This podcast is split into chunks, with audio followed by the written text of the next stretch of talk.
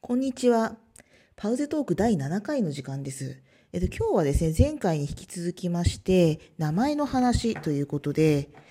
えっと、前回ちょっと分かりにくかったかもしれない用語の解説をもう一回しますね。ドクター、ドクターと言っていたのは別に医学博士号ではありません。私が持っている博士、括弧法学、括弧閉じもドクターです。そのような意味で使っていました。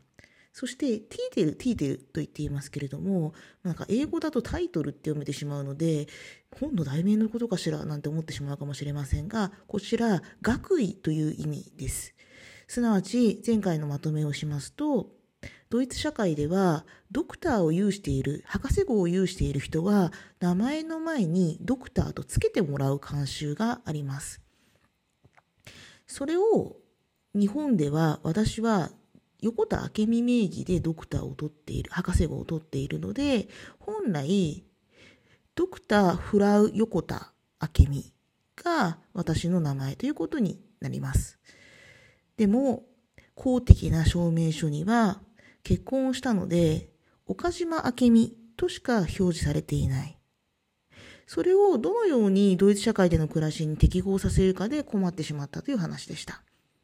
本日第7回は、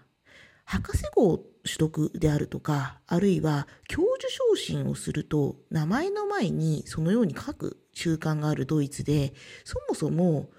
日本とそれらはどういう違いがあるのかということについてお話をしたいと思います。まずですね、えっ、ー、と、おさらいです。学位ってわかりますか？大学における学位を、まあ、念頭にしますと、学、あの、学生、学、学部生が終わると、 Bachelor の、まあ、あの、学位ですよね。をもらえて、まあ、学士がもらえてですね。博士、えっ、ー、と、修士課程に行くと、マスター、すなわち修士の、あの、学位がもらえます。そして、えっ、ー、と、博士論文を書いて、それが認められると、博士の学位がもらえる。ドクターの学位がもらえるわけです。まあ、その基本的な考え方自体はドイツでも変わらないようですね。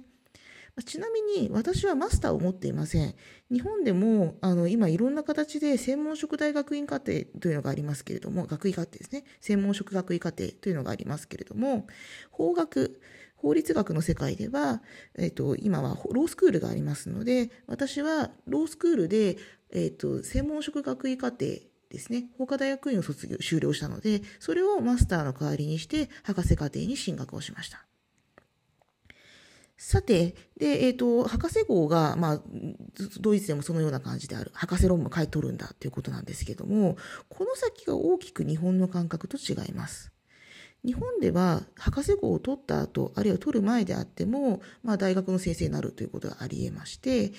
大大学の先生になると。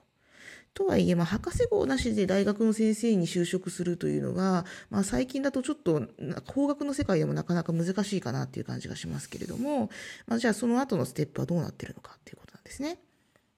こちらではですね、えっ、ー、と、ドイツでは、えっ、ー、と、博士号を取る途中の陰性や、あるいは取ったすぐ後の方はですね、えっ、ー、と、ミッタールバイター、一緒に働く人ですから、まあ、助手ですかね、ミッタールバイターになることが多いと思います。でその後、ドツェント、講師という形で、まあ、就職をして、大学で仕事をしている。まあ、大体ですね、えー、と30代前半ぐらいの方でしょうかね。今のミッドアルバイターであるとか、えー、とドツェントはそんなイメージだと思います。で、まあ、30代後半ぐらいからですね、教授になるために頑張るわけですけれども、その教授になるときには、教授資格論文、ハビリタツィオンというものを書かなきゃいけないということになっています。ちなみに、博士論文は Dissertation ですので、 Dissertation と Habilitation を書いて教授になるということが一般的です。で、あの、ツイッターも通して他の分野の方にも聞いてみたんですけれども、法律学やその関連する科目では、かなり、あの、違あの Dissertation と Habilitation 違うテーマで書く人がかなり多いようですね。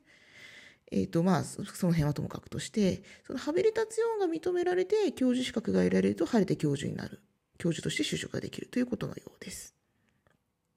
じゃあ日本ではどうなのかということなんですけれども、日本では、えっ、と、少なくとも法律学、法学の世界ではですね、えっ、と、まあ、間に准教授を挟むことが多いと思います。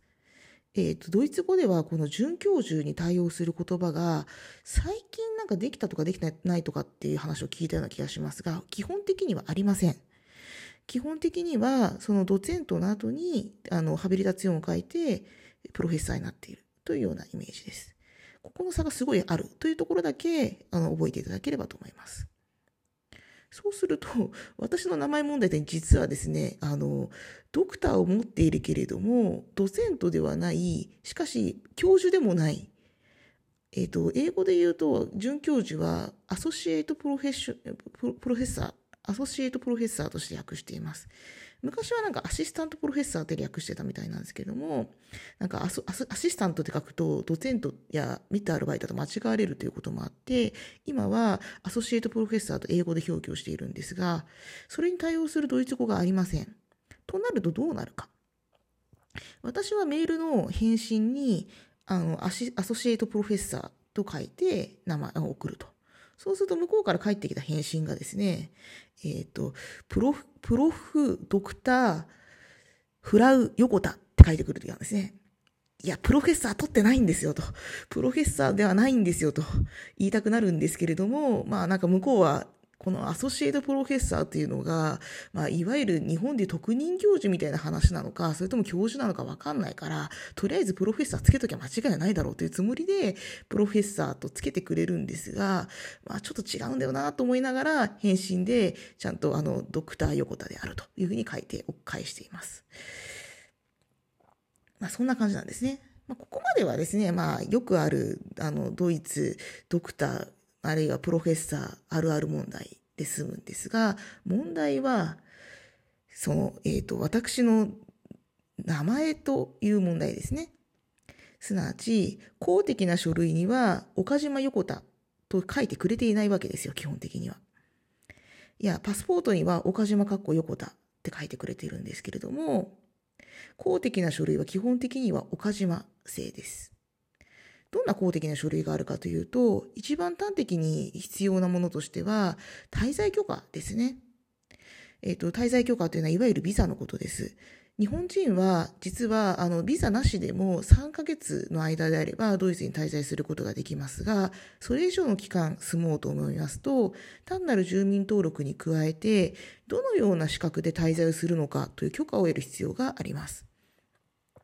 マインツ大学と外国人局の提携のおかげで、極めてスムーズにスピーディーに滞在許可を得ることができたのですが、そちらの表記名を見てみたら、岡島と書いてありました。すなわち、横田という名前は公的な書類には一切出てこないというのが現状です。しかし、通常私の名前を表示するときにドクターをつけて表示をしようとすると、ドクター岡島明美さんというどこにも存在しない人間が生じてしまうというわけです。これが前回冒頭でお話しした学歴偽造問題、学歴詐称問題と常に捉え合わせているということの意味です。これを気にしてですね、一回、あの、ドクターを書かないで申し込みをしたことがあったんですね。そうすると、まあ、それは研究会だったということもあるんですが、私だけドクターを持っていないかのように表示されてしまって、非常に気まずい思いをしました。ですので、私はなるべく、あの、嘘の偽りのないように、ティーテルを求められたら、ドクターであると書くようにしてるんですけれども、そうすると、今度、郵便宛てに来るのは、ドクター岡島明美さんという、えー、だ誰でもない人間が来てしまうというわけです。どうしたらいいんでしょうかね。ちょっとまとめておきましょう。日本ではドクターを表示する監視はありませんが、ドイツではあります。ドイツではドクターだけでなく、教授職の有無も表示する慣行があります。日本における准教授に相当する職はまだ一般的ではありません。そうすると、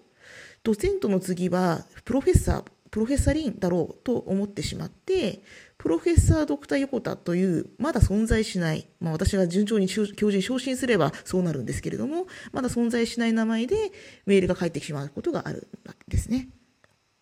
まあ、このように慣習の違いを知っておくこと自体はすごく重要でこちらから返信する時もこの人ドクター持ってるのか持ってないのかっていう調べてから返信するようにはしてるんですけれども、まあ、ある程度メールのやり取りが続けばリーベ明美とかリーベフラウ横田みたいな感じであのあのちょっと砕けた感じになればあまりドクターの有無は気にしなくても済むんですけれどもそれでもやはり最初はそのこの人ドクターを持ってるのか持ってないのかということを気にしながらメールを返しているという状況です。では締めに入りましょう。この番組はですね、ブログのカフェパウゼで、カフェパウゼをあなたとでも紹介していますし、えっと、ツイッターなどでも発信をしています。結構今日割と真面目な話してたんですけれども、普段はもっと砕けた話をしていますので、もしそんな雰囲気が知りたかったら、あの、私の本であるカフェパウゼで法学をを読んでいただけると、大学の学び方のコツとか、そういうことも含めて雰囲気が伝わっていると思いますので、もしよかったら見てみてください。また、この番組結構不定期配信なので、ぜひ登録をお願いします。登録をすると、ポッドキャストのプラットフォームから次の配信が来れば自動で受け取ることができます。では次は、あの、本丸である良性兵器についてもうちょっと詳しく話をしてみたいと思います。ではまた。